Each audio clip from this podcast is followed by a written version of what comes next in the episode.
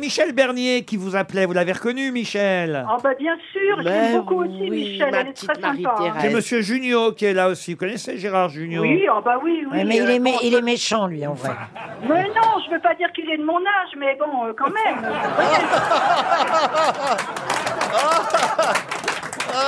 J'ai, euh, C'est pas un perdant de l'année. on, on- on- on va essayer avec Christine Bravo. Vous voyez qui c'est Christine Bravo Ah bah bien sûr, avec sa péniche, on en entend parler. Ah. hein.